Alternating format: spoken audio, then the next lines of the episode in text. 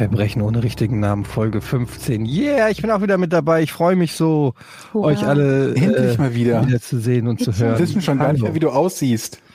Ja, ich habe mich sehr verändert. All die Jahre. Ich war im Urlaub, ich habe mich sehr verändert. Ihr seht es an den Muskeln ja, und an mega. der braunen Farbe in meinem Gesicht. Deine mhm. Haare sind auch so ausgebleicht. Ja. Von der Sonne, vom Surfen. vom Surfen, das ist einfach, ja. wenn du die ganze Zeit auf dem Surfbrett stehst und das Salz, also diese salzige mhm. Luft, die macht die Haare so knusprig irgendwie. Also es ist so ein ganz komisches, so ein Surfer-Ding. Mhm. Ja, und dann halt, wenn du gerade nicht surfst, on deck auf der Yacht, ne? Ja. Ja. Klar. Das Schöne ist auch, du hast dann, man hat ja keine Pickel mehr, ne? Wenn man irgendwie am Meer war, in der Sonne und Sand mhm. oder so, ne? Das ist ja. Ich hatte noch nie perfekt. Pickel. Perfekt, ach so. Ich wollte jetzt Kitesurfen ja. lernen, Leute. Nur mal so am Rande. Hm. Aber, man sich da nicht aber wenn ich, mhm. Muss man ja, da nicht auf so einen Drachen drauf? Nee, auf einen Drachen drauf? Nein. Auf ein Brett drauf auch, nee. und man hat so ein Segel. Das Kite ist in der Luft und du bist am Boden, ne? Also, also die, die, über die Technik mache ich mir keine Sorgen, wenn ich so andere Kitesurfer sehe, wie sie elegant über die Nordsee hier gleiten.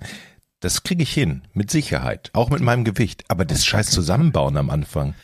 Wie geht das? Ich, auf gar keinen Fall kriegst du das hin. Hast du schon mal Wasserski gemacht? Klar. Kannst du das? Ja am Arsch. Doch, wir hatten früher auf dem Gardasee mal so ein Boot. Also nicht wir, sondern Freunde. Auf dem Gardasee. Und dann hinter so einem Motorboot über die Wellen gesprungen. Welche Wellen denn auf dem Gardasee? Nee, die, die, die Bugwelle vom Motorboot. Ach so, okay. Die Bugwelle. Du bist ja. vor dem Boot Wasserski gefahren. Bug ist doch hinten. Nee, Heck ist nee, hinten. Bug ist vorne.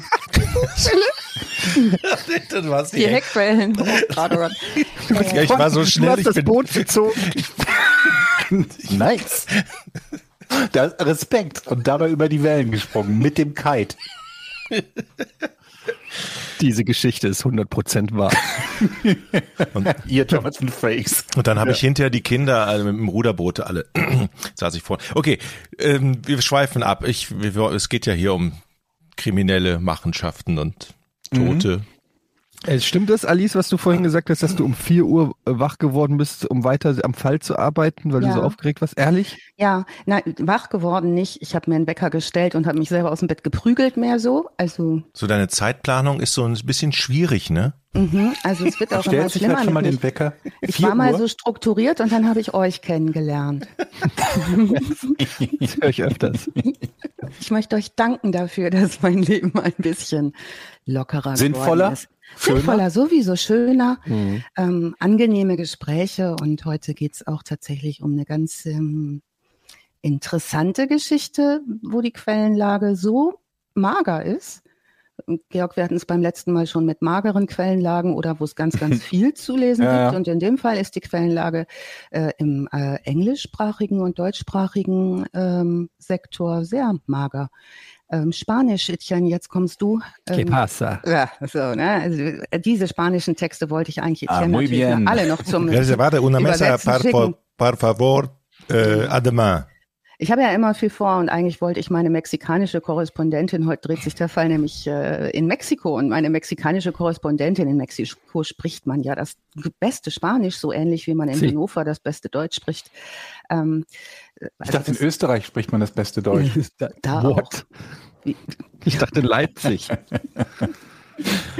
Ähm, da spricht man das beste Spanisch. also die, die Quellenlage ist im spanischsprachigen Raum deutlich größer. Ähm, und ich habe versucht, das ein oder andere durch einen Google-Übersetzer zu jagen. Das ist ein bisschen interessant. Nicht Spanisch gelernt vorher? Nee. Das ein bisschen enttäuscht. Schmeißt mich einfach raus. Ich bin eine nicht, einzige Enttäuschung. Ja. ja. Ich freue mich dann schon, wenn du, wenn du so russische Quellen oder so, ne, wenn wir Chikatilo machen oder ja. so. Das wird spannend. Ja, und die Dame, mit der wir es heute zu tun haben, ist tatsächlich die erste und ja, einzige, größte Serienmörderin in Mexiko. Ähm, und das ist schon das, ein bisschen stark. Ich schicke euch gleich nochmal Bilder von der in-Chat. Die ähm, hat eine Menge getan und das kann man auch ruhig schon mal so voraus setzen, dass sie da vorausschicken, dass sie das gemacht hat. Als Serienmörderin das ist naheliegend, dass sie eine Menge getan hat, ne? Ja, hat und hat aber auch vorher so eine ganze Menge andere Sachen gemacht und ich glaube, da ist heute viel Buntes dabei. Kitesurfing. Kitesurfing. Mhm.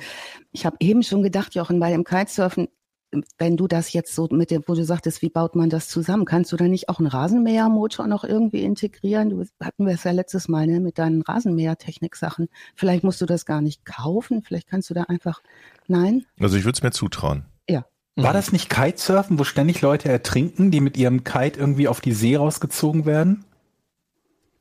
Äh, Oder verwechseln? Es gab eine so eine Sache, wo du mit so einem Drachen irgendwie in so einem Geschirr drin hängst und wenn du es falsch machst und der, der, Vierte der, Staffel Game of Thrones meinst du jetzt? der Wind so landabwärts, nee, wie heißt das denn? Seewärts weht und dann zack, fängst du an zu surfen, bist in Dänemark, kurz an Grönland vorbei und also tatsächlich das. kann das ja passieren, weil der Wind ja nicht kontrollierbar ist von Normalsterblichen. Ja, Moment mal, du segelst ja auch nicht nur immer in eine Richtung. Du kannst ja auch wieder zurücksegeln, obwohl der Wind die Windrichtung nicht ändert. Kannst du? Versteht ihr? Jochen, das solltest du vorher klären. bevor wir dich irgendwie an der ja. Öresundbrücke abholen müssen. Also beim Segeln drehst du ja das Boot und das, die Windrichtung bleibt doch gleich. Leute, man kann doch nicht, bei einem Segelboot. Beim, ja. beim Surfbrett doch auch. Du fährst doch hin und wieder zurück, obwohl der Wind sich regnet. Ah, Leute, seid ihr, ihr seid ja echt Sportler. Ja, und bevor du das tust, musst, musst du einen Segelpodcast machen. Aber doch nicht beim Kitesurfen, oder? Doch. Du hast ja, aber du drehst dein Boot. Moment, Moment, also ich bin ja jetzt kein Experte, aber du hast doch beim, beim, beim normal, so ein Segelboot hast ja so ein Mast, ne? Und da ist ja so ein, so ein, so ein, so ein Segel dran. Ja. Und dann kannst du im Prinzip ja auch gegen den Wind segeln, indem der Wind dir entgegen, aber der, der Vektor des Windes quasi, du kannst dann so kreuzen. Vektor des Windes, das, da haben wir schon den Namen für den Podcast. Der Vektor des Windes, ja, das ist der Segelpodcast von Jochen. Aber mit einem Drachen, du kannst ja einen Drachen nicht gegen den Wind steigen lassen.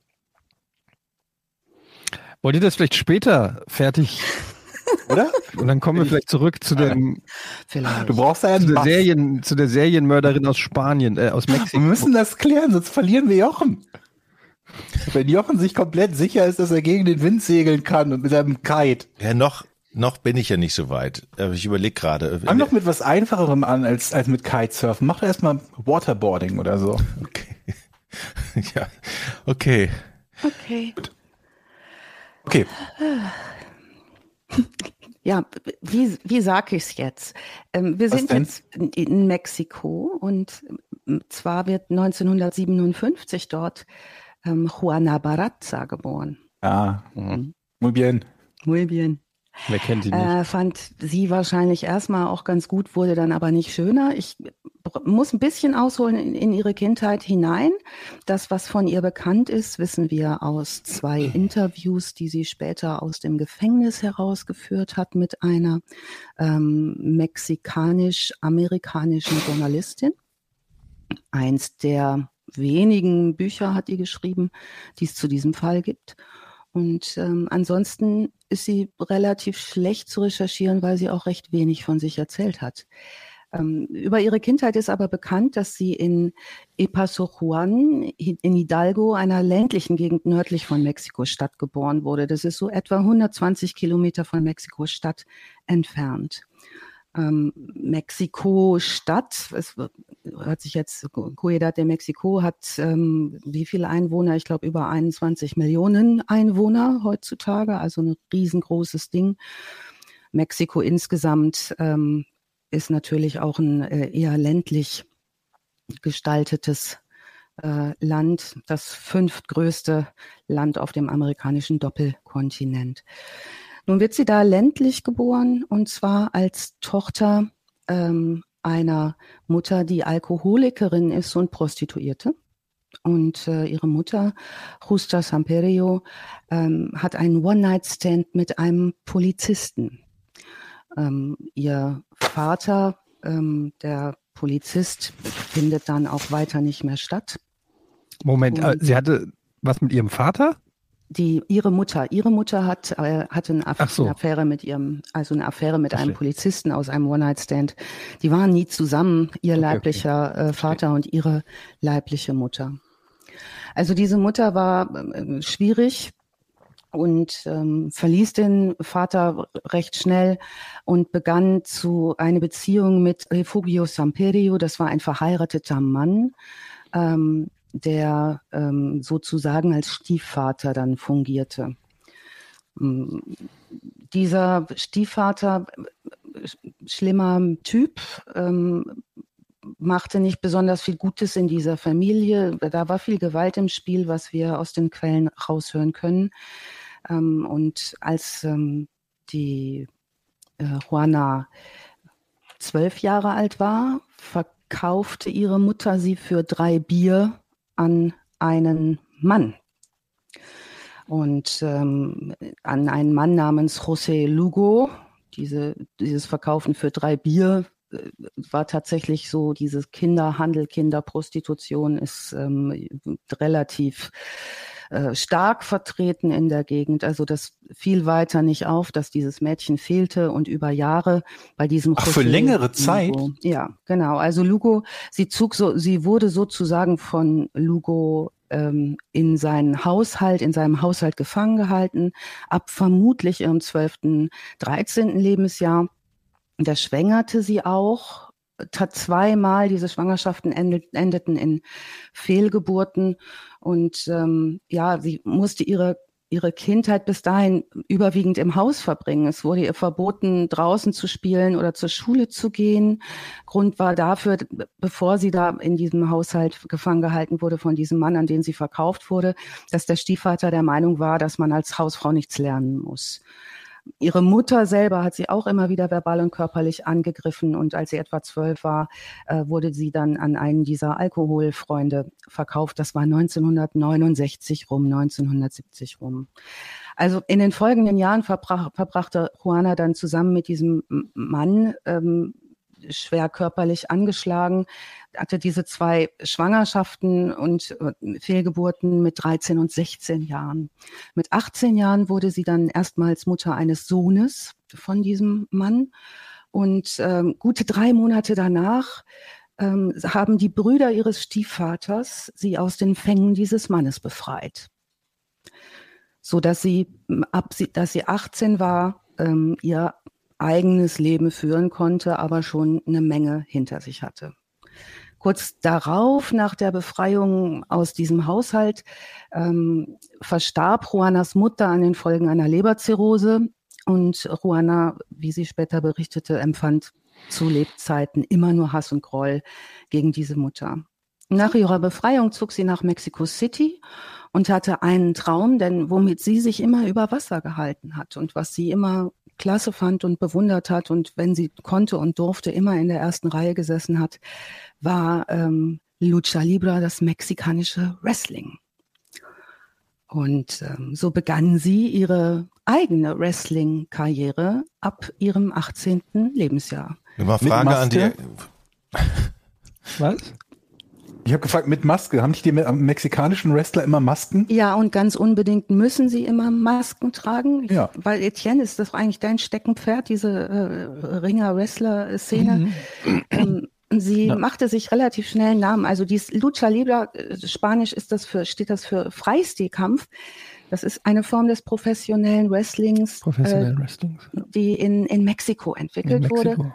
Entwickelt, ja. Ähm, und es geht zurück auf die frühen 30er Jahre. Ungefähr in den 30ern, mhm. 90er, 90er. Also ist das ist der Unterschied zwischen dem mexikanischen Wrestling und dem anderen Wrestling das Aussehen, weil die eine Maske haben? Ja. Aber ja. die anderen das haben doch auch immer Masken. Sehr das gute Frage. Ähm, mach du ruhig, Alice. Dann habe ich wohl einen Chirurg gehabt, der mal mexikanischer Wrestler war. Hat auch so eine. Mhm.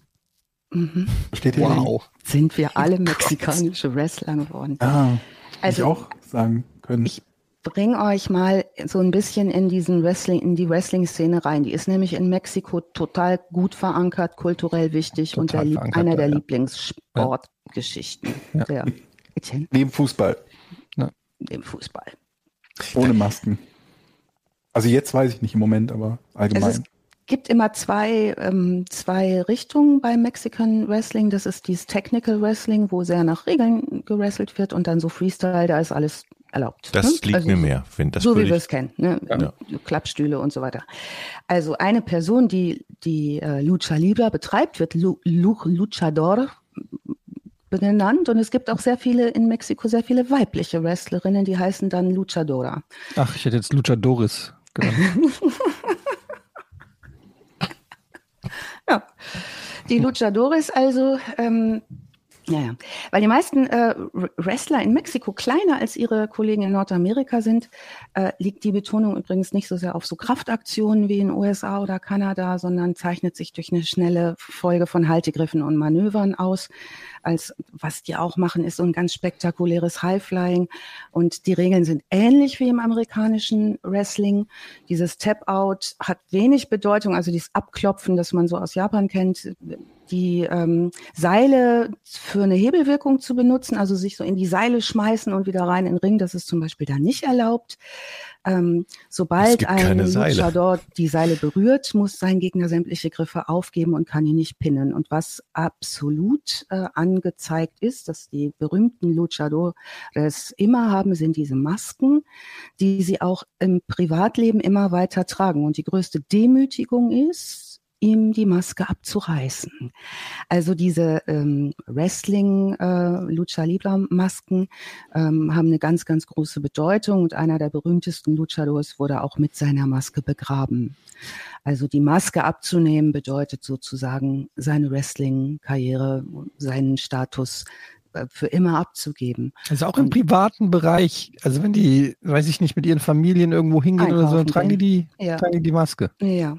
Und ähm, das ist insofern sehr wichtig, weil diese Masken wiederum einen Hintergrund haben, der auch teilweise religiös begründet ist, kulturell begründet ist. Das sind häufig äh, Masken, die bestimmte Geschichten widerspiegeln oder Heilige darstellen. Und so haben die auch alle äh, ihren eigenen Charakter, wie wir es eigentlich auch aus dem äh, amerikanischen Wrestling kennen.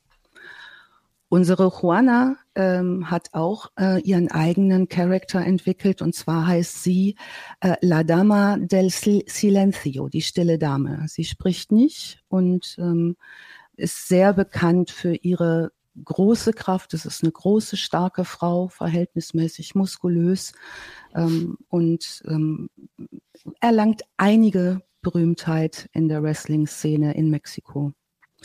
Übrigens ähm, sind es auch wirklich so kleine, wie so Volkshelden werden die gefeiert. Ne? Also da hat jeder auch so seinen eigenen Fanbereich. Also diese Masken sind ganz, ganz wichtig. Ich kann euch gleich meine, ähm, damit ihr seht, wie das aussieht. Also wenn ihr ein Bild von ihr seht aus der Zeit, als sie bekannt wird, äh, da könnt ihr euch mal ein äh, Bild davon machen. Und ähm, da, sie hat zum Beispiel so eine Art Schmetterlingsmaske auf und so ein, alles ist eher so in rosa gehalten, recht kurze, blondierte Haare und ähm, steht da schon als recht kräftige Frau. Ich habe es euch mal eben in den Chat reingeladen. In den Shownotes werden wir wie immer auch einiges an Links reinstellen, wo ihr euch auch nochmal die Bilder angucken könnt, wie das ausgesehen hat. Hm.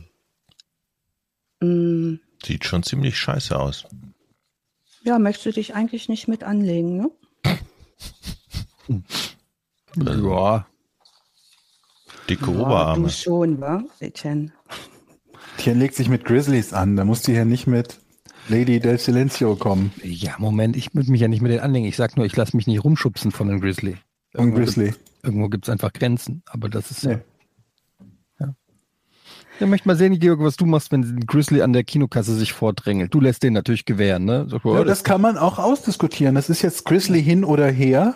Gut. Ich Nordamerikaner und ich spreche ja ganz gutes, also brauchbares Englisch und dann kann man auch mal mit dem Grizzly halt reden. Excuse me, Mr. Grizzly. Ja, uh, I, I uh, was uh, in front of you at the line. Please uh, go ein Stück nach hinten. Or we bekommen Ärger. Ja, okay. Gut. Oh. Ja, man kann natürlich auch verbal klären. Dann ist da halt normalerweise auch Schicht im Schach. Mhm. So, wir waren, haben wir dich abgelenkt? Nee, gar nicht. Nee, gar nicht. Also ich denke ja auch immer sehr viel über diesen, diesen Bären und Etienne nach in meiner Freizeit auch. Mhm. Das ist nicht Singular, das ist nicht ein Bär. Das ist die Gesamtheit der Bären. Auf der anderen Seite muss man überlegen, Hamburg ist ja größtenteils grizzlyfrei. Ne? Ja. Genau. Und da muss man halt sagen, wer ist hier der Grizzly-Wächter Nummer eins? Etienne. Ich würde ja sagen, frag doch mal einen Bär, warum, aber geht ja nicht mehr. Wie kommt das nee, wohl? Nee, und nee. wenn du mal einen siehst und ihn auf mich ansprichst, wird er bestimmt nichts sagen, weil er nämlich die Hosen voll hat, die er meistens trägt. So, ja. Gut, so. das Thema geklärt, können wir wieder zum seriösen Part kommen. Also äh, er merkt schon, diese Juana ist eine besondere Frau, ähm, die es mir sicherlich mit äh, ganz anderen Sachen noch aufnehmen kann, als so einen läppischen Grizzly, der irgendwo rumläuft. Ähm, seitdem sie in Mexico City ist, ist sie sowieso fasziniert von Lucha Libre und das ähm, prägt jetzt ihr Leben. Also ähm, in ihrem turbulenten Leben ist eigentlich das Wrestling sowas wie ein Anker und für sie, wie sie später sagt, der Ausknopf für allen seelischen Schmerz, den sie so hinter sich äh, hat. Ähm, das sind zwei Stunden Show, zwei Stunden Entertainment und äh, erfüllt sich ihren Traum. Also die Dame der Stille, La Dama del Silencio, ihr Name ist ein sehr passender Name, weil sie privat auch als stille und zurückhaltende Person gilt. Und ähm, ihr Traum erfüllte sich, sie catchte und ähm, bekam, hatte mehrere Beziehungen zu verschiedenen Männern, die alle nicht hielten und bekam insgesamt vier Kinder. Eins dieser Kinder starb bei einer Schießerei vor ihren Augen. Ähm, Quellenlage unterschiedlich, wissen nicht genau, ob der Junge zwölf oder 24 Jahre alt war. Also ihr merkt schon, da ist eine ganzes, ne, wir haben es nicht zu tun mit einem Land, mit einer Stadt, wo die Dinge irgendwie geordnet laufen, ganz im Gegenteil. Übrigens in dieser Hochphase des Wrestling, das waren bei uns ja auch in Europa, könnt ihr euch sicherlich erinnern, so die 90er Jahre, als Wrestling auch nach Deutschland kam. Weiß nicht, habt ihr Wrestling geguckt, USA ja, Wrestling? Nein. Auf jeden nee. Fall. Ich fand das schon immer scheiße. Halt deine Scheißfresse. Sonst Wrestling, wer, welcher normal denkende Mensch? Willst du mich verarschen? denn Wrestling? Jetzt werde ich aber echt sauer, Mann. Ja, ist doch wahr. 90er Jahre, Ultimate Warrior, Randy Boah. Savage, Macho Man. Ja, aber. Ric Flair. Ahuu. ja. Ich kenne jeden Einzelnen da. Ich habe nur Wrestling damals geguckt. Es war so geil. Der Undertaker, der wrestelt Undertaker. immer noch, glaube ich. Ja. Den ja. gibt's immer noch. Als Undertaker. Echt? Ja. Hat er immer noch die langen Haare, Etienne? Ja. Wahnsinn. Also ich habe es auch total gerne geguckt, war allerdings damals auch echt unterbeschäftigt. Ich hatte gerade angefangen zu studieren. Geisteswissenschaften. Das macht man da mal so nebenbei, ja? Hm. Ey, Wrestling war super früher. Ja, total. Und den ganzen Stars, Brad the Hitman Hart. Oh, mega. British Bulldog, Jake the Snake Roberts. Der hat immer eine Schlange in seinem Säckchen. Dann hat er den Sack mit der Schlange, vermeintlichen Schlange da drin, in die Ringecke gelegt. Dann hatten alle immer Angst, dass sie von der Schlange gebissen werden. Dann hat immer gedroht, die Schlange rauszuholen aus dem Sack. Oh gute Zeiten, gute oh Zeiten. Gott, Gott. Good times. Okay, sorry. Ich schweife ab in Nostalgie. Ja, das ist genau, wir sind genau mitten in dieser Welt, in der sich äh, Juana sehr wohl fühlt. Ne? Das ist eine totale Fantasiewelt, aber auch eine Welt, in der die Gut und Böse klar geregelt ist. Und das ist ja beim Wrestling so, ne, oh, der Böse kommt, oh, der Gute kommt, oh, jetzt kriegen wir, jetzt kommt der Dove. Dann gab es auch Leute, ne, wo ganz klar war, ähm, der kriegt immer auf den Sack. Das ist auch schon so ein bisschen vor, also man weiß schon, wie es läuft und das macht ja auch so einen Spaß, weil man weiß, ja, und hinterher steht er wieder in seiner Ringecke. Und das und ist eine Welt, das die sehr macht euch Spaß. Ist. Man ja. weiß schon vorher, was passiert. Ja, klar, Jochen. Oh, man weiß nicht schon vorher, was passiert. Ja, aber ah, okay, egal. Ja, aber weiß man ich ja nicht. Ich werde es nie verstehen. Ich, ich, ich, ich werde es nie verstehen. Jochen guckt Kochsendung in der ARD, den musst du nicht mit Wrestling kommen. okay. Ich guck Fernsehgarten.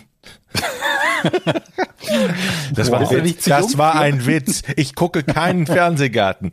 Niemals gucke ich Fernsehgarten. Nur wenn die Lochis auftreten, ne? Erbost einen Brief geschrieben, als Luke Mockridge aufgetreten. Ihr Jochen Dominikus. Mehr deutsche Musik bitte. Ähm, aber wo wir schon so beim Fernsehgarten-Style sind, die äh, Juana tourt als Wrestlerin, als äh, La Dama del Silencio in den 80ern und 90ern durch Mexiko-Stadt sehr erfolgreich und ähm, wird ein Idol vieler äh, Kinder und Erwachsener. Und ähm, 86 war ja ein bisschen was los in Mexiko, könnt ihr euch erinnern? Äh, WM, Fußball-WM. Mhm. Ja, Mann. Und Könnt ihr euch auch an das schöne Lied erinnern, das unsere Nationalmannschaft gesungen hat? Und Wir fahren über Brenner. In America. Ah, nee. Warte, wir sind schon über dem Brenner, war 1990. Da musste ich heute Morgen dran denken, dass du das neulich so schön intoniert hast, Georg. Wir sind schon über den Brenner, das war's nicht. Wisst ihr denn, wer das mit denen gesungen hat? Franz Beckenbauer. Fast. Wir sind beim Fernsehgarten. Der war Teamchef. Wie sind wir im Normalerweise, nee, Crystal Burke war nicht Fernsehgarten. Der Crystal Burke war immer Wetten das. Mhm. Warte mal, 1986. Das muss ein, ein internationaler Star. Nein, es ist so, es hat, glaube ich, auch überhaupt keinen Erfolg gehabt. Äh, Jochen, ich habe dir den Link zu dem Song geschickt. Ja. Ein, auf Jochen Dominikus eben. Soll ich das jetzt spielen? Ähm, Warte mal. Ich, dürfen wir ich, das oder müssen wir dann schreckliche Gebühren wir dürfen an alles. bezahlen? Ähm, ich, ich will aber nochmal erraten, wer, wer das war. Mhm. Also ein, ein Musikstar, der mit der Nationalmannschaft gesungen hat. Jawohl. Und auch, das wurde auch gefilmt. Also ich kenne ein Lied, das Mexiko heißt, von den Les Humphreys Singers, aber das ist nicht Mexiko, für die WM gewesen. Mexiko. Das war irgendein großer Name auf jeden Fall. Ja. Das war also ein großer Name. Für uns jetzt vielleicht nicht so, aber Fernsehgarten tauglich damals noch auf jeden Fall. Ich Sting gesagt, das ist, tut mir leid. Sting? Ich weiß mit der deutschen Fußballnational. Ah, ich hab's, aber auch nur, weil ich. Achtung, ich mach das mal ganz kurz an. Sekunde.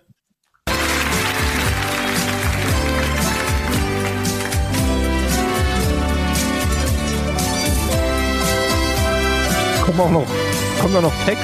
Ist das Instrumental? Ich muss kurz dazu sagen, im Hintergrund, stellt euch vor, die haben alle bekloppte 80er Jahre Frisuren, die haben alle Mexikanerhüte auf und Toni auf Schumacher tut so, als könnte er Trompete spielen. Mexico, mi amor. Mi amor. Roy Black? Nein. Ist das Peter Alexander? Das klingt wie Peter Alexander. Ja, Peter Alexander. Yes. also, Fantastisch. Das, also diesen Link, diesen YouTube-Link, den packen wir auf alle Fälle in die Show Notes, Leute. Warum gibt es das nicht mehr? Loder, warum sind die deutschen Nationalmannschaft ständig mit Österreichern? Das hat doch in ja, der aber warum singen die gar nicht mehr? Das ist, warum ist das ausgestorben? Ich das ist schade, oder? Find das hätte vielleicht Yogi den Job äh, bewahrt, wenn wir ausgeschieden wären, aber einen geilen Song gehabt Ey, hätten. Leute, die sitzen alle in so einer scheiß mexikanischen Kulisse und die mussten alle die scheiß Sombreros aufziehen, haben eine Fresse voller Langeweile, müssen im Takt schunkeln, haben einfach keinen Bock, verständlicherweise. Was war denn das letzte WM-Lied, das die Nationalmannschaft, war das das, nee, 1990, war das das letzte oder gab es 94 noch eins? Puh, ich keine Ahnung. Ich glaube, irgendwann haben die in ihren Verträgen alle drinstehen, wir singen keine äh, ja. WM-Lieder mehr. Das ist eine Klausel, die da drin steht, keine WM-Lieder. Ist auch nicht die schlechteste Idee. Alle waren sauer, außer sagen. Lothar Matthäus, der so, was ist das denn für eine Scheißklausel? Ja. Ja.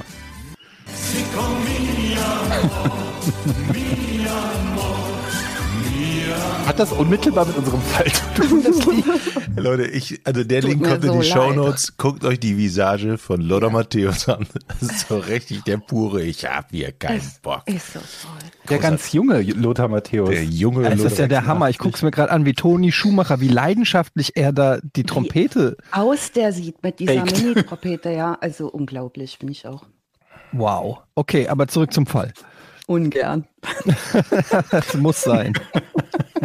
Okay, ähm, was passiert jetzt mit dieser äh, Juana weiterhin? Die tourt also durch Mexiko, während äh, unter anderem die Weltmeisterschaft im Fußball dort stattfindet und unsere Nationalelf ein zweifelhaftes, von wenig Erfolg gekrönten, tollen Hit mit Peter Alexander aufnimmt, ähm, ist die unterwegs und ähm, ist tatsächlich eine, eine schillernde Figur, mh, mm, die mh, mm, versucht, tatsächlich auch sehr lange ähm, im Geschäft zu bleiben. Das gelingt ihr äh, 20 Jahre lang. Das ist eine recht lange Zeitspanne äh, für auch tatsächlich diesen körperlich sehr, sehr anstrengenden und sehr herausfordernden Sport.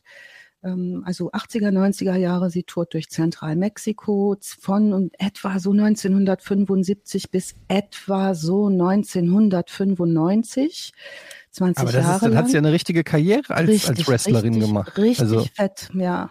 Und ähm, verletzt sich 1995 schwer bei einem Wrestlingkampf und ähm, kann ab da nicht mehr wresteln ist aber trotzdem noch im Geschäft, weil sie da noch eine ganze Weile lang als Promoterin arbeitet. Und äh, Etienne, wir beide als Wrestling-Fans wissen ja, welche Aufgabe diese Promoter haben und die sind ja auch immer sichtbar ne? und sind mhm. hinter ihren Teams und ähm, haben ihre Auftritte. Also die ist da recht äh, eine, eine Weile lang noch recht erfolgreich.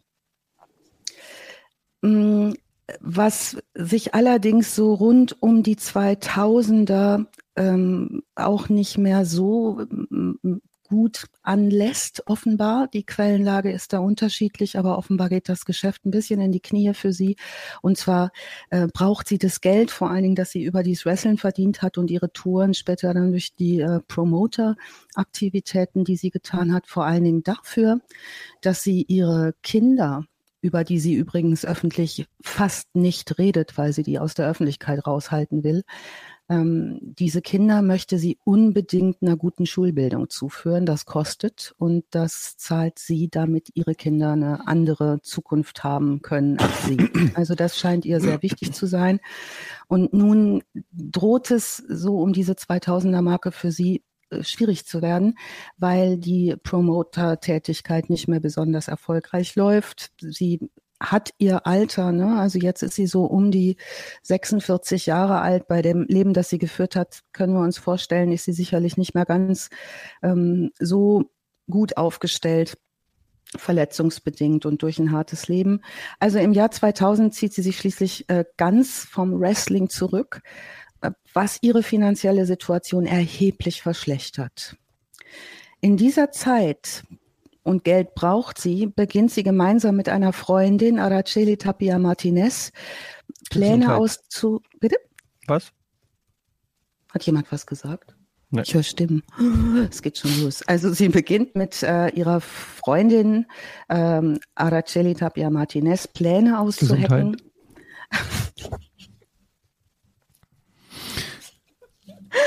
äh, um insbesondere ältere Menschen zu bestehlen. Also die verkleiden sich als Krankenschwestern und verschaffen sich Zugang zu Häusern älterer, alleinlebender Menschen, um die auszurauben. Das ist das, was hinterher auch in den Prozessen ausgesagt wird. Ähm, jetzt passiert parallel in Mexiko-Stadt was, was vorher so noch nicht passiert ist, nämlich es gibt eine Häufung von Toten älterer Menschen, die offenbar ermordet werden in ihren Häusern oder in ihren Wohnungen.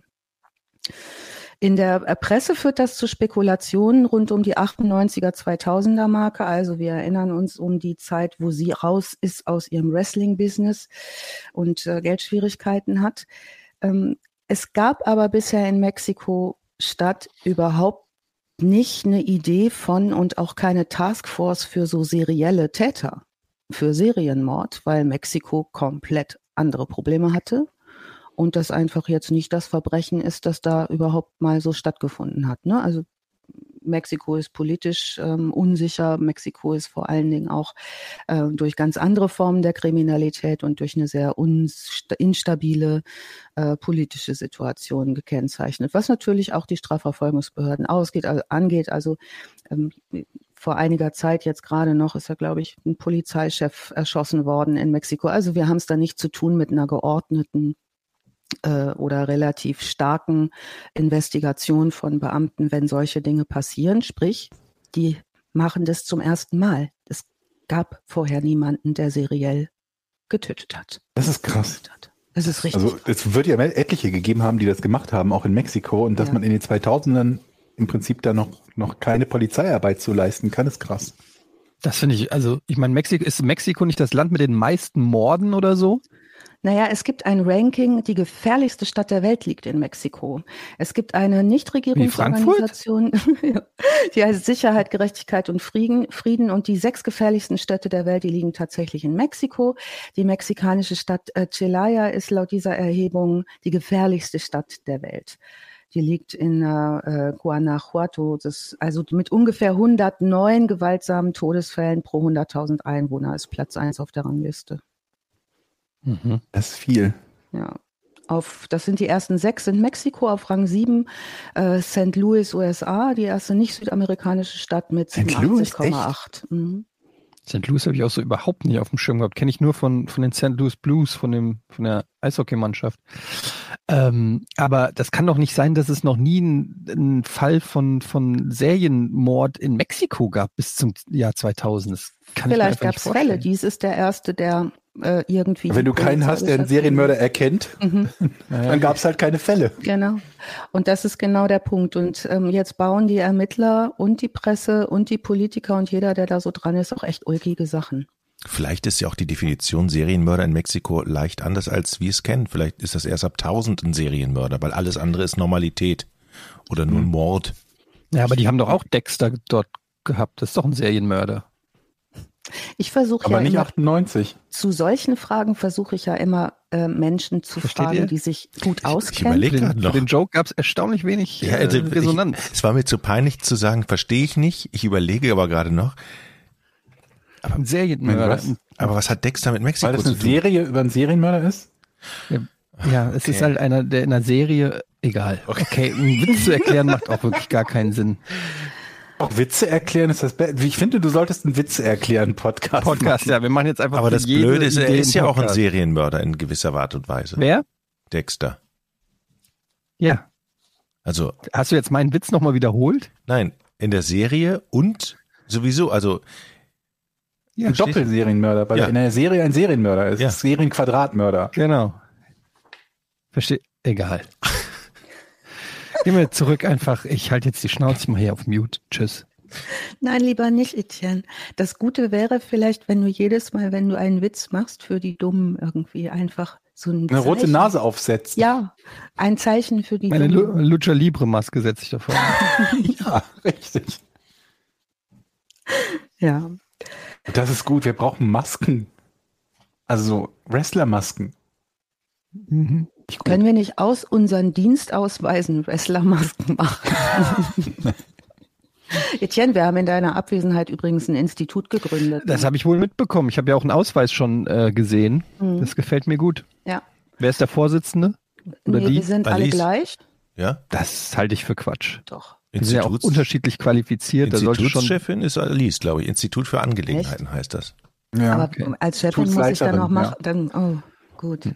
Gut, also Alice ist die Anführerin. Gut. Naja. Können, können wir nicht so, wie sagt man, wechseln, so abwechseln, dass jeder mal, weil ich bin ja nur für Äußeres, Georg ist für Inneres, Jochen ist für Allgemeines und du wärst in deiner Abwesenheit haben wir nur noch dieses Amt für dich bestimmt, ähm, Abteilung Spezielles, Etienne. Ich nehme das an, das Amt. Ja? Abteilung für Spezielles. Ja. Gut. Und wäre vielleicht für so, also sinnvoll, wenn wir arbeiten können wollen, dass immer wer anders auch mal Chef ist, weil immer nur Äußeres Chef, wenn immer nur jeder, ne, ich für Äußeres der Chef bin, das ist, mal auch mal eine andere Perspektive ja, haben. Ja, auch mal von innen, ja. Georg zum Beispiel. Ja, ja. Oder allgemein oder speziell. Das ist gut, das machen wir so. Ich setze da, ich setz da mal ein Meeting für an. Krieg ich rum. Das ist klar. Also wir finden einen Termin. so. Gut. Ist notiert. Ja, wunderbar. Also mit den Masken spreche ich mit der äh, hier Frau Dingens ab, mit den die die äh, Bestellungen macht. Gut. Ja. Okay. Schreibe ich auch auf. Habe ich notiert. Mhm. Also ab 98 sind diese brutalen Morde an älteren Menschen, äh, nehmen die zu. In der Presse in der mexikanischen führt das zu Spekulationen über einen Serienmörder, den nennen sie in der Presse El Matafierietas, äh, The Little Old Lady Killer sozusagen. Ähm, und der Artikel L deutet darauf hin, dass man zunächst von einem männlichen Täter ausgeht, weil die Taten auch mit erhöhter Brutalität äh, geschehen sind. Das heißt, diese äh, älteren Menschen werden alle von hinten erwürgt und zwar wahlweise mit ähm, bloßer Körperkraft und teilweise mit umherliegenden ähm, würgefähigen Gegenständen. Von hinten erwürgt. Mhm. Mhm. Wie bei Etienne's Real Naked Joke. Ich habe extra nichts gesagt. Mhm. 98 hat Giga angefangen. Mhm. Hm. Mhm. Okay. Da war ich aber noch nicht. Da warst du eben, da warst du noch nicht bei mhm. Giga. Du bist ja später. Mhm. Tja. Ich kann kurz, jetzt auch weiter dazu nichts sagen. Notiere ich mal kurz. Vielleicht können wir einfach schnell weitermachen mit dem Fall. Ja, die Polizei jedenfalls sagt zunächst, äh, als die Presse sich draufsetzt, es gäbe keine Verbindung zwischen diesen Morden. Eine Reihe von Personen wird für einige dieser Verbrechen inhaftiert. Ähm, das ist allerdings nichts, wo man ähm, wo man irgendwie weiterkommt. Der leitende Staatsanwalt namens Bernardo Battis äh, beschreibt den Mörder als, der muss einen brillanten Verstand haben, ziemlich klug und vorsichtig sein und äh, nimmt an, dass dieser Mörder immer dann zuschlägt, nachdem er bereits eine Zeit lang das Vertrauen eines seiner beabsichtigten Opfer gewonnen hat. Darüber hinaus äh, versuchen, vermuten die ermittelnden Beamten, ähm, dass sich der Täter als zum Beispiel Regierungsvertreter Vertreter ausgibt, ähm, damit die Leute sich für so Sozialprogramme oder sowas anmelden können. Ähm, die Suche nach dem Täter, der Täterin wird durch so widersprüchliche Hinweise immer wieder äh, ganz, ganz stark erschwert. Und die machen sich keine tatsächliche, mh, hm, keinen guten Namen bei dieser Fahndung, weil sie keine Erfahrungswerte auch in der Fahndung, äh, Fahndung und auch keine Erfahrungswerte im Profiling haben. Also die Behörden äh, werden immer wieder heftig von den Medien kritisiert. Äh, die Behörden tun das auch teilweise immer wieder als bloße Mediensensation ab ähm, setzen aber dann, als es ähm, wichtige Durchbrüche gibt in der Ermittlung, ähm, schlagen sie einen anderen Weg ein. Und das hat tatsächlich damit zu tun, dass staatsnahe Beamte verwickelt sind in den Opferreihen dieser, äh, dieses Täters. Da also äh, sind sie dann irgendwann doch auf Zack. Also es gibt in den ähm, späten 90ern diese ersten Morde. Den ersten Mord, wo wirklich dann zugeschrieben werden kann, also einen Durchbruch sozusagen, ähm, wird, äh, der wird erst relativ spät gefunden und zwar findet der statt. Jetzt muss ich hier mal ganz kurz blättern mit meinen 10.000 ähm, Sachen, die ich hier habe. Am 25. Januar 2006, als ein Verdächtiger auf der Flucht aus dem Haus des jüngsten Opfers, ähm, das jüngste Opfer ist Ana Maria de los Reyes Alfaro, äh, die lebt in Mexiko-Stadt, festgenommen wird. Alfaro ist 82, also jüngstes Opfer, da merkt ihr schon, wie alt diese Opfer tatsächlich sind, ist mit einem Stethoskop erwürgt worden. Hm. Ähm, vorher hat die Polizei. Ähm, Wieso mit einem Stethoskop? Tja, das fragt man sich. Wissen wir ne? nicht, ne? Das wissen wir noch nicht. Das ist so ähnlich wie mit dem, wie so eigentlich ein blaues Doktor Auto. Tot. ja. ja, also diese widersprüchlichen Hinweise erschweren die Fahndung bis tatsächlich an äh, diesem Tag ähm, die, dieser, dieser äh, in flagranti sozusagen festgenommen wird, dieser Täter. Also sie gehen von einem Mann aus. Ja, es gab zwischendurch auch die Hypothese, es ist vollkommenes Chaos, dass zwei Mörder beteiligt sein könnten.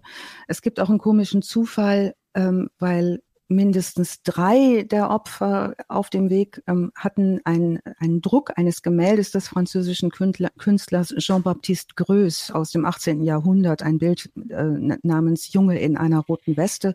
Da hat man vermutet, dass das mit diesem Bild zu tun hat. Ähm, hm. Ja, äh, das ähm, wurde tatsächlich, das ging drunter und drüber. Also 2005 äh, noch berichten mexikanische Behörden über Zeugenaussagen, wo gesagt wird, der Mörder trägt Frauenkleidung um Zugang zu, ne, die gehen von einem Mann aus und sagen, Mörder trägt Frauenkleidung und äh, um Zugang zu den Wohnungen zu erhalten.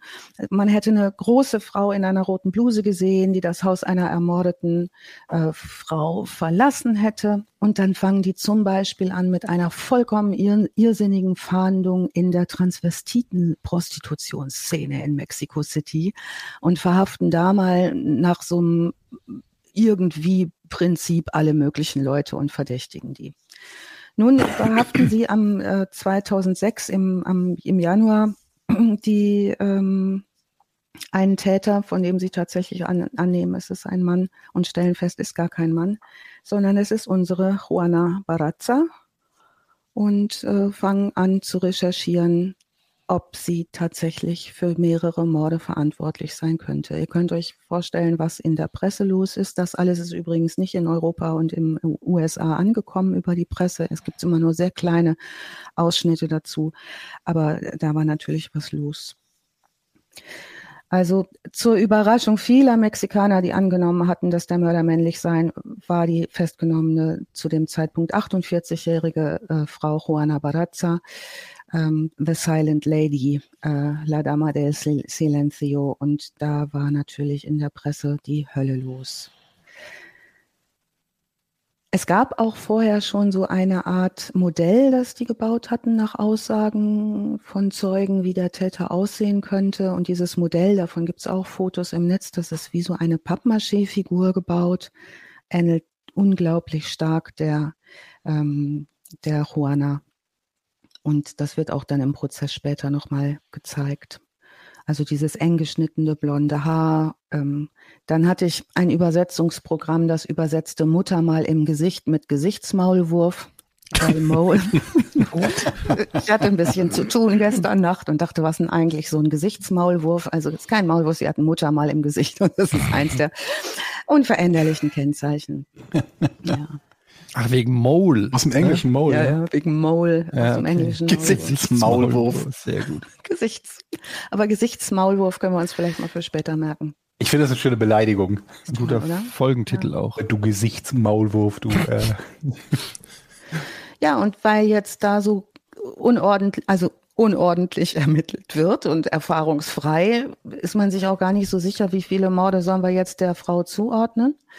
Zugeben tut sie nur einen, nämlich äh, schlauerweise den, bei dem sie da erwischt worden ist. Ähm, die Staatsanwaltschaft, äh, ja, ich komme nochmal rein. Die Staatsanwaltschaft von Mexiko-Stadt sagt, ähm, dass Fingerabdruckbeweise von Barazza mit mindestens zehn Morden bis zu 40 Morden in Verbindung gebracht werden können. Ähm, also sie gesteht, Alfaro ermordet zu haben, sagt auch drei weitere Frauen könnte auch sein ähm, und hat sich in diese Haushalte überwiegend eingeschlichen, um Dienstleistungen anzubieten, haushaltsnahe Dienstleistungen wie Wäsche waschen oder pflegen oder ähm, eben auch so gesundheitliche Versorgung und daher auch das Stethoskop, Georg, mit dem hat sie ah, hm. gearbeitet. Ne? Ja, Barazza ähm, wurde im Frühjahr 2008 vor Gericht gestellt. Die Staatsanwaltschaft behauptet, äh, sie ist für 40 Todesfälle verantwortlich. Am 31. März 2008 wird sie in 16 Anklagepunkten wegen Mordes und schweren Einbruchs für schuldig befunden ähm, und darunter auch elf verschiedene Anklagepunkte wegen Mordes. Sie wird verurteilt in Mexiko zu 759 Jahren Gefängnis. Und da die von mexikanischen... Wann kommt wieder raus? Moment. Das können wir ähm, ausrechnen. 2700. Welchem Jahr ist es verurteilt? 67. Mhm. Ja. Aber da die von mexikanischen Gerichten verhängten Strafen in der Regel gleichzeitig verbüßt werden, die Höchststrafe nach mexikanischem Recht jedoch nur 60 Jahre beträgt, wird sie höchstwahrscheinlich die volle Strafe im Gefängnis verbüßen und äh, möglicherweise sogar eine Chance haben, mit 100 Jahren das Gefängnis zu verlassen, wenn sie so alt wird. Zwei Interviews hat sie aus dem Gefängnis herausgegeben ähm, und die sind sehr sparsam mit Informationen über ihr Privatleben. Sie ist ja auch die stille Lady. Da Eben. Kannst ja bei Interviews nicht viel erreichen. Genau. Und ähm, was an dem Fall äh, besonders spannend ist, ähm, ist diese Vielzahl der Opfer und die ähm, psychologischen Gutachten, die ähm, erstellt wurden, gehen unter anderem davon aus, dass sie ihren Hass auf ihre Mutter, den sie immer wieder als Motiv beschrieben hat, die ähm, so schlimm mit ihr umgegangen ist, an alten, sie hasst alte Damen, sie hasst alte Damen, ist immer wieder das, was sie gesagt hat, also dieser irrsinnige Hass. Aber ein Motiv, ähm, das alles zu tun, Geldnot ein weiteres. Und ähm, die psychologischen Gutachter, die mit ihr arbeiten, sagen, naja, es gibt so bei Serienmördern ja immer den Moment des äh, Excitements, also des ähm, ne, soll mhm. was Spektakuläres passieren, es soll, ne, muss irgendwie ein Druck abgebaut werden.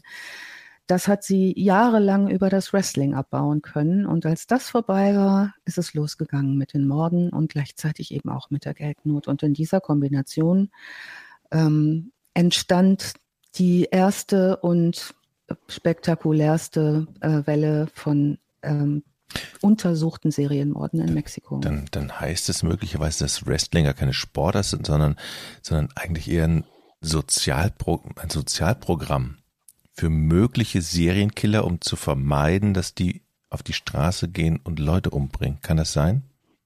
Nein. Nee. Also ich meine, ja, es kann sein, aber Ungefähr so wie dann auch Autofahren und Essen Ja. Was alle, alle Schule Dinge, die ja, also die in meiner haben, Welt Serienmörder gemacht haben. In meiner Welt ist das so. Ja, das ist gut zu, zu in hören. der Welt der Kitesurfer. Ja.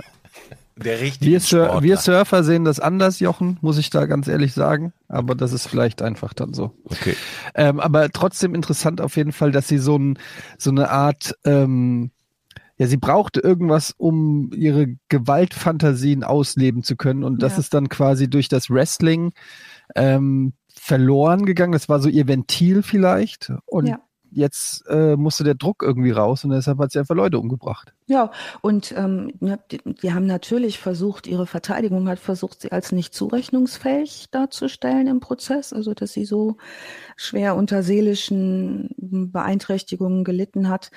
Ähm, das ist nicht gelungen. Ne? Also die Untersucher und die Gutachten sagen alle, die hatte überhaupt keinerlei Sympathie für Todesopfer und war im Gericht auch, wurde als eiskalt beschrieben, wobei dieses als eiskalt beschrieben begegnet uns immer wieder, ne? Die eiskalte mhm. Mörderin, der Todesengel, der Engel mit den Eisaugen. Und das Shallow Grave. und das Shallow Grave, das immer wieder vorkommt. Ähm, naja, potenziell waren die Morde so die Gutachterfolge des Hasses auf ihre Mutter. Mittlerweile übrigens ist man ein bisschen weiter und geht davon aus, dass Juana für den Tod von bis zu 49 älteren Frauen und auch für mehrere Raubüberfälle in Mexico City von 98 bis 2006 verantwortlich ist.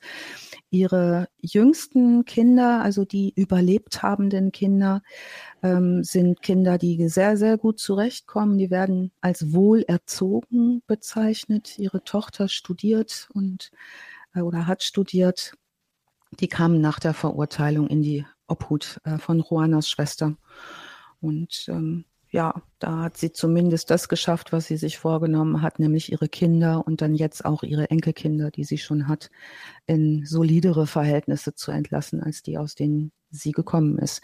Die ähm, Inhaftierung im Gefängnis übrigens, ähm, was ganz spannend ist, diese Frau, die sie interviewt hat, das kann ich auch nochmal sehr empfehlen, ähm, die, dieses Buch ähm, mit den Interviews. Ich setze auch nochmal einen Podcast rein, in dem sie spricht, da sage ich gleich nochmal was zu, die ähm, sagen, also im Gefängnis hat sie die Aufgabe, Teil, als Teil der Strafe und Auflage mit älteren gebrechlichen Gefängnisinsassinnen spazieren zu gehen.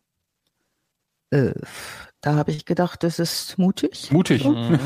Nachdem, was sie getan hat, ähm, wird aber. Vielleicht haben die zu viele ältere Gefängnisinsassinnen. oh, Vajo Schreck. Ich stelle noch mal einen Link in die Show Notes. Also wenn ihr mal, es gibt wenig Material dazu, filmisch anzusehen. Es gibt ein paar Nachrichten, Sachen, die man sich angucken kann, ein paar Meldungen von AP und so. Was aber richtig richtig interessant war, war ein Podcast, ein ähm, amerikanischer Podcast von einem äh, norwegisch-stämmigen Mann, der diesen Podcast, diese Autorin, die sie interviewt hat, wiederum interviewt, der hat einen derart interessanten norwegischen Akzent, ähm, dass man erst denkt, ich kann mir das gar nicht anhören. Ich habe erst gedacht, das ist eine Folge so aus der Muppet Show und der Koch spricht. Das war wirklich, es war ein bisschen so, ich dachte, du hast das jetzt an, aber das ist richtig gut, also er hat es inhaltlich richtig gut aufbereitet. Also ja, hört mal rein, wie es euch so gefällt. Der Fall ist da ziemlich gut aufbereitet und vor allen Dingen mit den äh, O-Tönen der Autorin Susanna Vargas, die sie im Gefängnis interviewt hat und das äh, leider nicht mehr in Druck erhältliche, beziehungsweise für vier Millionen Mark erhältliche Buch über sie geschrieben hat.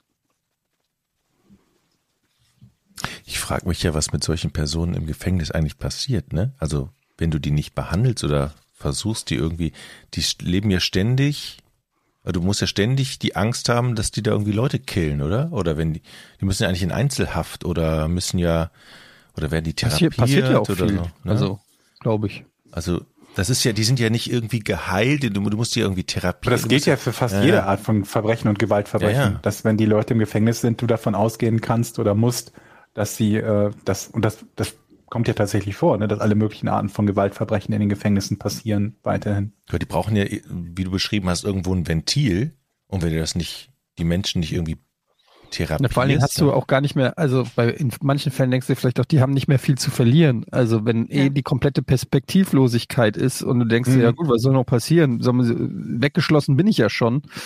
Äh, dann ähm, kann ich auch noch jeden umbringen, der mir, der mich blöd anguckt oder so. Hm. Ist das nicht einer der Gründe, warum äh, war das nicht so, dass, denn, dass du in Deutschland keine lebenslange Strafe hast, die grundsätzlich immer lebenslang ist? Also es gibt ja nur diese äh, lebenslange Strafe, glaube ich, die Standard 25 ist, 25 Jahre oder so. Und dann mit anschließender Sicherungsverwahrung. Und ich glaube, eine der Motivationen dahinter ist zu sagen, wenn die Leute nichts mehr zu verlieren haben, gehst du halt davon aus, dass äh, sie sowohl, solange sie noch gesucht werden, als auch dann später im Gefängnis alle möglichen anderen Straftaten noch begehen könnten. Und das passiert ja auch tatsächlich, ne? Also in den USA, wo, wo es ja für ganz, ganz viele Dinge Haftstrafen gibt, die tatsächlich so lang sind wie das, das restliche Leben, selbst für Nicht-Gewaltverbrechen, Drogenverbrechen zum Beispiel, und wo es die Todesstrafe gibt, hast du immer wieder die Situation, dass die Leute halt nichts zu verlieren haben und dann um nicht gefasst zu werden oder dann später im Gefängnis halt noch die schwersten Verbrechen mitbegehen. Hm. Ja, also wer noch mal die filmische Verarbeitung, wen das oh ja. mal interessiert. Ähm, Darstellung im Fernsehen, könnt ihr euch vorstellen, eher mexikanisch-lastig, ne? Äh, wurde erstmals in den frühen 2000ern in einer äh, Fernsehserie namens Mujer Casos de la Vida Real porträtiert vom mexikanischen Produzenten Pedro Torres. Ähm, 2010 brachte ähm, die Fernsehserie Mujeres Asesinas, ähm, die te von Televisa produziert wurde, ähm, mit, der, mit einer Schauspielerin den Fall raus. Und ähm, in dem Dokumentarfilm Instinto Asesino ähm, wurde, der wurde auf Discovery auf Spanisch ausgestrahlt. Wo, gab es auch eine filmische äh, Verwertung. Also Killer Instinct, ne? Es ist die spanische, die mexikanische Variation von Killer Instinct. Ähm, ja, obwohl Barazza in der bekannten Serie Criminal Minds nie direkt erwähnt wurde, ist sie auch hier Inspiration für mehrere äh, Episoden gewesen, aber namentlich wird sie immer dort nicht erwähnt. Was ich ja nicht verstehe, Etienne, mhm. wenn Frankfurt so gefährlich ist, wieso heißt die Serie dann Criminal Minds? Kann ich dir erklären. Ähm, eigentlich heißt die Serie Criminal Mine. Hm. Und das ist ein Schreibfehler gewesen, aber das spielt am Main in Frankfurt. Hm. Und es geht, äh, der Fluss ist quasi, wo die, in Frankfurt gibt es ähm, auch das Sprichwort, bring ihn doch zum Fluss. Mhm. Das berühmte und, Sprichwort. Genau. Und ähm, also eigentlich heißt es, bring ihn doch zum Fluss, gell?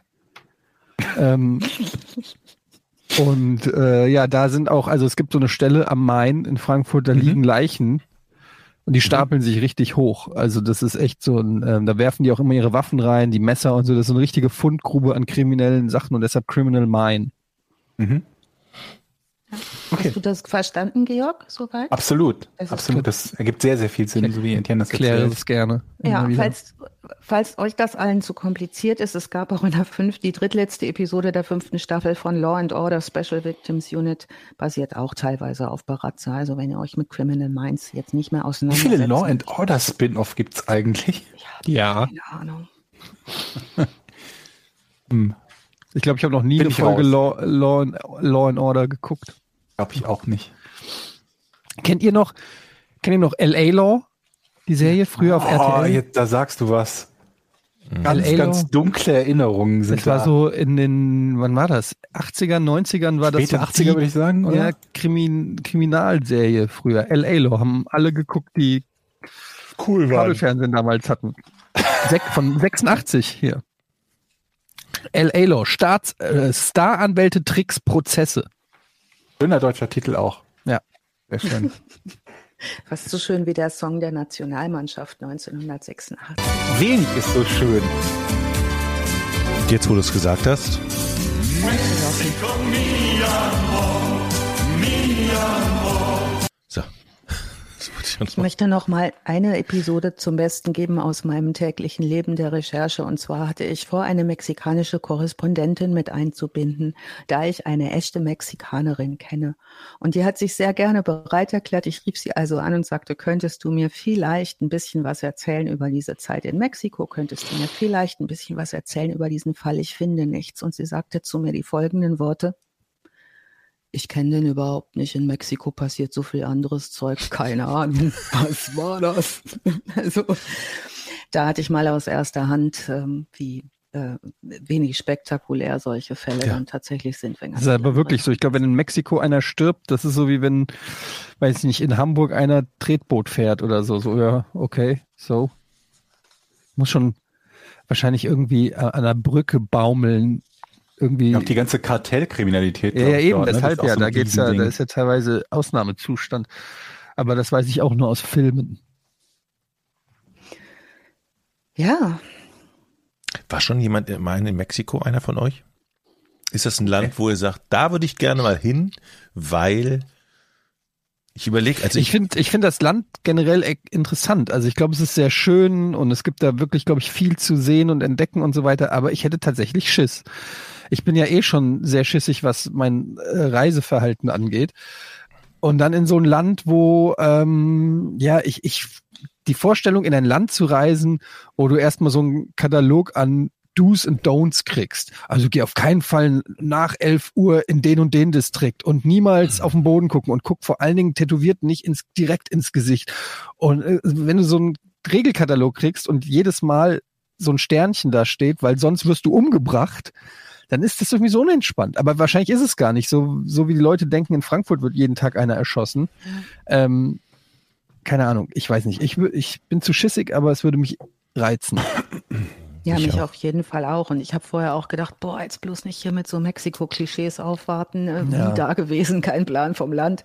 Äh, irgendwie, ne, ein bisschen Ich meine aber gerade so als, als, als jemand, der, der A, True Crime Fan ist und B, jemand, der irgendwie so amerikanisch, äh, äh kulturell geprägt ist, kriegst, es ist halt 90 Prozent von dem, was du von Mexiko mitbekommst, irgendwelche Dinge, die mit Verbrechen oder und Drogen oder und Kartellen zu tun haben. Ne? Genau, und Georg, deshalb war ich auch total vorsichtig mit dem Fall, weil du erzählt hast, dass diese Podcaster, die diesen Kartellfall bearbeitet haben, ja, ja, Leib, darauf verzichtet Leib haben, Leben, das zu machen, ja. Ja, genau, oder darauf verzichtet haben. Und ähm, insofern war ich jetzt ganz froh, dass es eine Serienmörderin gab, die nichts mit Drogen zu tun hatte. Deshalb steht auch weiterhin niemand bei uns vor der Tür im Institut für Angelegenheiten und verlangt unsere laminierten Ausweise. Alice, vielen Dank für die Recherche und für, die, für diesen äh, mexikanischen, nee, nee, warte mal, das ist schlechter Slang, Me mexikanischen äh, Fall. Alter. Jochen, bitte. bitte, Jochen. Mann, ey, das war doch so eine gute Folge bis jetzt. Jetzt wird's wieder unangenehm. Das hast du mexikanisch gesagt? Mexikanisch. Wie, wie, wie, wie, wie spricht man denn dort? Aus unserer Sicht. Spanisch. aus unserer Sicht spricht man aus also Spanisch. Wir sprechen, glaube ich, aus deren Sicht deutlich nicht Spanisch. Mexiko. Mexiko. Was ist denn dein Lieblingssatz auf Spanisch gewesen in deinem Urlaub, Etienne? Was hast du da am liebsten gesagt? Ja gut, ich war auf Mallorca, deshalb war mein Lieblingssatz so. Ähm, zwei Bier bitte. Ja genau. Ich nehme zwei Bier und noch ein Packung Kaugummis dahin. Und haben Sie Pokémon-Karten? Sehr schön. Ich war in einem Laden, habe ich ja in der einen Folge Porn erzählt, wo ich einen Fernseher gekauft habe. Und habe ich die Frau ähm, Englisch angesprochen. Da hat sie gesagt, geht auch Deutsch, die Verkäuferin. Oh Mann. ja, ähm, das war ein sehr schöner Fall, sehr spannend, sehr interessant. Ähm, wir haben eine Menge gelernt über Kitesurfen, über Mexiko an sich, über Wrestling. Wrestling natürlich. Masken. Also, das ist wirklich ein Podcast, wo man eine Menge mitnimmt. Ja. Finde ich. Schönes Schlusswort auch. Mhm. Vielen Dank, Alice, fürs ähm, wieder mal tolle Vorbereiten. Es war schön, wieder dabei zu sein. Habt ihr mich ein bisschen vermisst? Total. Ein bisschen. Mhm. Schön, dass du wieder da bist, Mädchen. Cool, cool, cool, cool. Dann, ähm, ja, vielen Dank fürs Zuhören. In zwei Wochen kommt schon der nächste Fall, ne? Genau. Ja. Tschüss. So sieht's aus. Macht's gut. Macht's gut. Tschüss.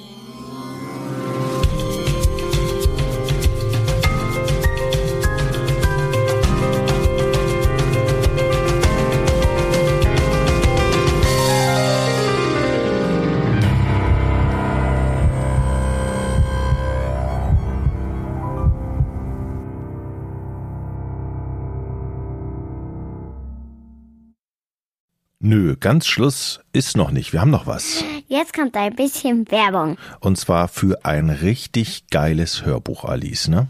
Hörbücher sind der Hammer, ne? Kann man sich entspannen, sich zurücklehnen, einfach zuhören. Und mhm. ähm, das bringt in diesem Hörbuch eher Unheil, ne? In der Geschichte.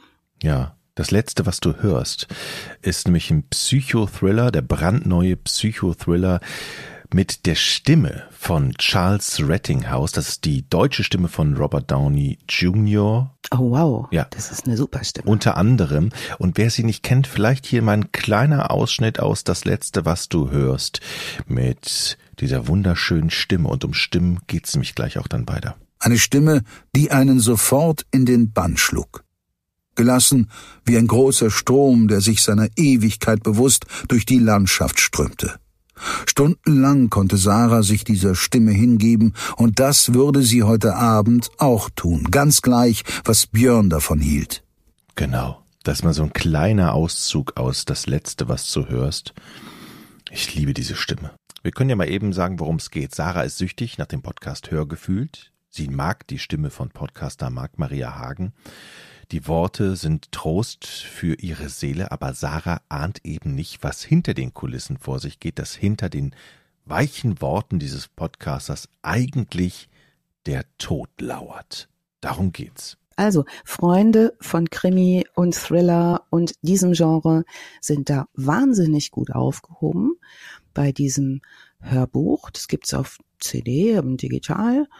Und ähm, großartig, unbedingt reinhören. Genau, unter anderem auf allen Plattformen, zum Beispiel Audible, Spotify, da werdet ihr es finden und vielleicht nochmal der Bestseller-Autor Andreas Winkelmann, der steht dahinter. Nummer eins Spiegel-Bestseller übrigens. Und wer Krimis mag, Kriminalfälle, Psychothriller und natürlich coole Stimmen und tolle Geschichten. Der ist hier goldrichtig und es ist gerade auch ähm, erschienen und zwar am 14.06. ist die Veröffentlichung und wir wünschen da viel Spaß. Alle Infos dazu nochmal bei uns in den Shownotes und jetzt tschüss, ne? Tschüss.